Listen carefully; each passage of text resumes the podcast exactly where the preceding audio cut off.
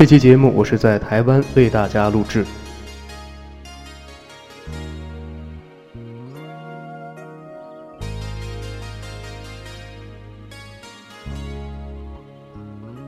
是这般柔情的你，给我一个梦想，徜徉在起伏的波浪中，隐隐的荡漾，在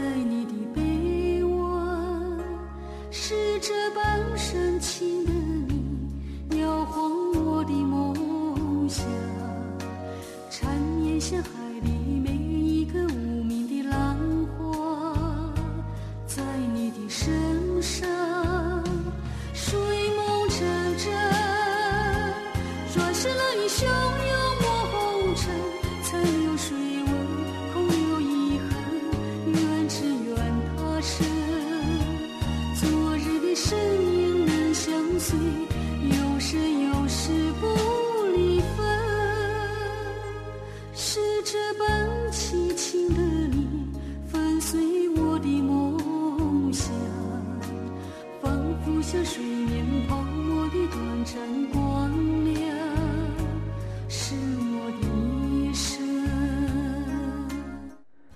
我记得大概在十多年前，在两岸之间，有一些朋友会把台湾出版的繁体书带回来，作为很好的礼物送给我。这当中呢，就包括了各种中国文化的典籍与图本，深受欢迎，甚至有些还是右侧开卷的装订版。翻来之后，有一种对于文化和历史久别的亲切感。好在两岸文化本是同源，这当中不会有那么难懂。渐渐的呢，几乎可以轻松地阅读台湾的所有出版物。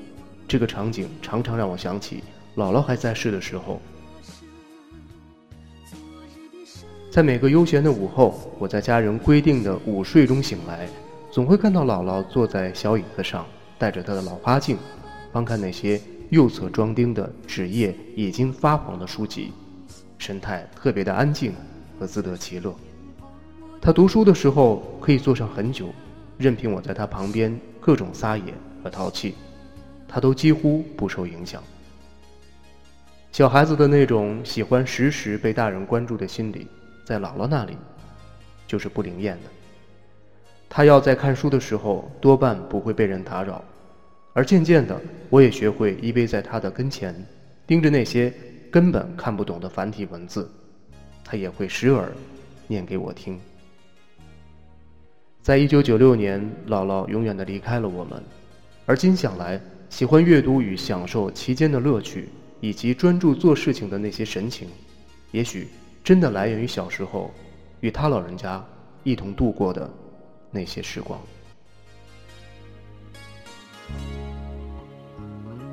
是这般柔情的你，给我一个梦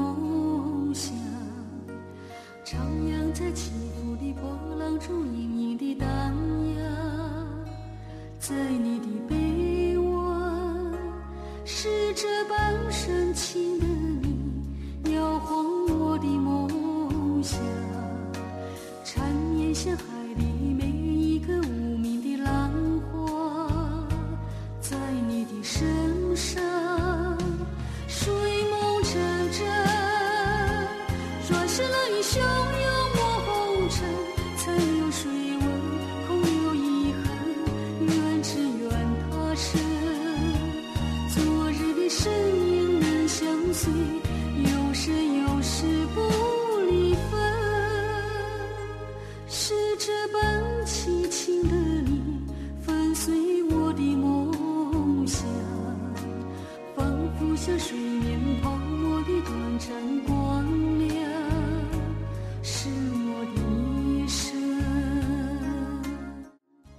对于繁体字的认知是一种情结，以至于我曾经在自己的手机客户端当中安装的一些即时通讯的软件，都选用了繁体字版。后来一些朋友看到我发的文字都是繁体版，识别起来有些麻烦，我才最终选择了简体版本。而对于繁体书籍的喜欢，也让我来台湾的时候总会关注那些台湾特有的书店，当然诚品书店自不必说。但是这次我发现，在台湾很多的著名的大学旁边，都有一家连锁的简体书店，它的名字叫若水堂简体书店。带着好奇，我在一天晚上进入了这家在台湾某著名私立大学旁边的简体书店。在征得经营业者的许可之后，我们有了以下的这段录音和对话。他从零四年开，二零零四年。二零零四年，那就到现在有十年了。对。哦。呃，这家连锁书店在全台湾是比较大的，也是比较专业的做这个简体书的书店，是吧？算是。啊。对，因为我们有六家分店。嗯。嗯。那他当时是为什么一定要呃做这个简体书的这种业务呢？为什么？嗯。因为就像我说啊，有些书台湾比较少出版或比较少印，像有一些那个理工类的书，台湾可能翻译的速度没有那么快，哦，然后或者是出版的量比较少，有些比较冷门的书，嗯，呃，台湾的出版社不见得会出版，嗯，因为他可能考量到市场的关系，但大陆因为它的人口大嘛，所以他们基本上各式各样的书都会出版，嗯，所以那时候就有就是零。好像零五零六年的时候，那时候就有一些书店，就是台北也有很多家简体书店，但他们比较不像是连锁的，他们就是可能老板自己对书有兴趣就自己开，所以那时候开了还蛮多间简体书店。嗯，那像这个书店里卖的书，呃，都是从大陆出版商出版的，然后若水堂来来引进，然后再重新印刷，再再再。哦，我们没有重新印刷，都直接从那边订。直接是进口的。对，直接是进口。其实我们算是进口商啊，嗯，那这样的话成本会不会增加呢？比如说同样一本书在大陆卖和在这儿卖的话，价格会差很多吗？差很多，可能要问大陆的人呢，因为我没有去过大陆买书，嗯，他们可能就是这个价钱嘛，可能会再打。八五折或七五折不等，我是不知道大陆书店怎么卖。这个定价就是台币的定价。没有，这是人民币啊。啊，这是人民币的定价。定价三十八，这是人民币。然后我们卖的价钱。价钱大概是怎么样？啊，你说价钱吗？价钱我们如果非会员的话是乘这个人民币定价乘以六，那如果是会员的话，大概乘以五点二。嗯，大概差八五折。对，如果你有什么书，你可以拿来问我比较快，我可以直接刷系统。我是二维码的，可以吗？二维码。是那个，我刚才老师上课说的，因为我本来想叫大陆的同学寄过来，可是寄过来要好久。哦，真的吗？可是我们订也要一个啊，这个条码可以，借我一下。什么书呢？在大陆过来的？是是你上课要用的书吗？对对。哦，看一下。是理工类的还是还是？理工的。啊，理工类的书是吧？对。嗯。你们现在上课都要讲到用大陆出版的书来讲课吗？没有，我是大陆的学生。啊，你是大陆的学生？哦。来这读什么专业呢？土木。土木工程。对。哦。那就是说，这边上课用到的书都是大陆的书？不一定。也不一定。就是有的课程是学校跟这边协商过的，所以要用我们那边的书。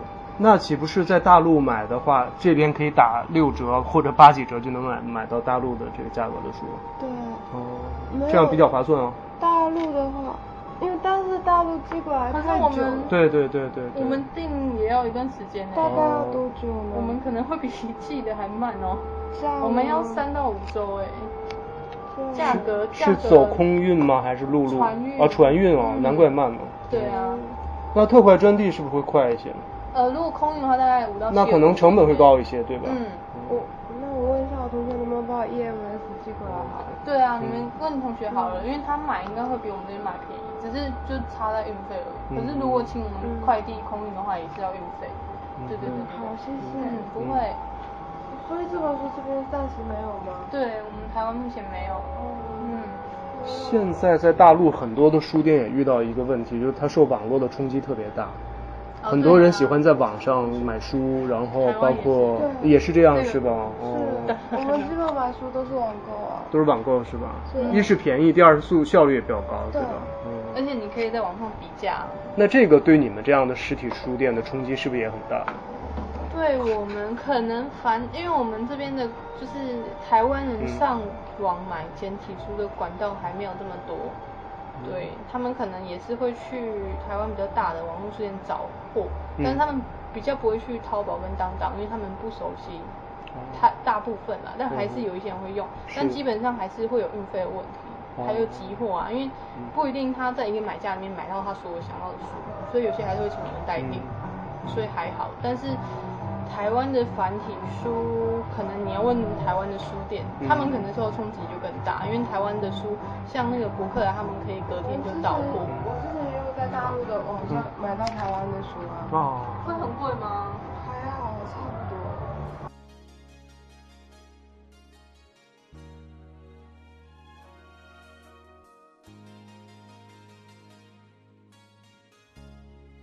我也看到，在这些简体书当中，大陆出版的理工类，特别是机械电子类的书籍比较多。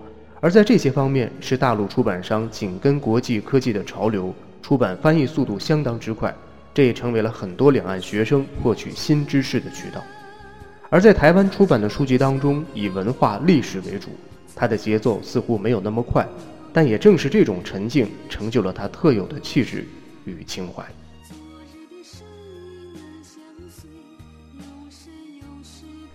记得小的时候，台湾的流行音乐的卡带和 CD，无论是正版的还是盗版的，进入我们的生活圈子的时候，都会令人很兴奋。那些留有岁月痕迹的音乐，常常在如今也仍然在耳边回荡。那时流行文化的风潮是从台湾海峡的这一边吹到了那一边，这种风潮延续了将近二三十年的时间，直到近些年，大陆流行音乐开始异军突起。加之台湾一些著名的音乐人也加入了大陆的制作团队，两岸在流行音乐的制作方面已经高度的融合，所以你会看到，在时下十首畅销的流行音乐当中，大概有八首来自于大陆方面制作的产品，而台湾本土所占的比例大约为两首左右。当然，在大陆制作的八首的音乐作品当中，大概有一首或两首是来自于台湾音乐人的在大陆的出版作品。三十年前。风从台湾吹来，三十年之后，风从大陆吹来。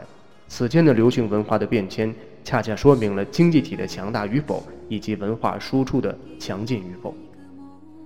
希望那些漂洋过海的此间的风景，一直这样延续下去，在互相借鉴中，彼此成就与成长。感谢您收听我在台湾为您制作的这期节目，无论您在这个世界的哪个角落。缠绵深海里。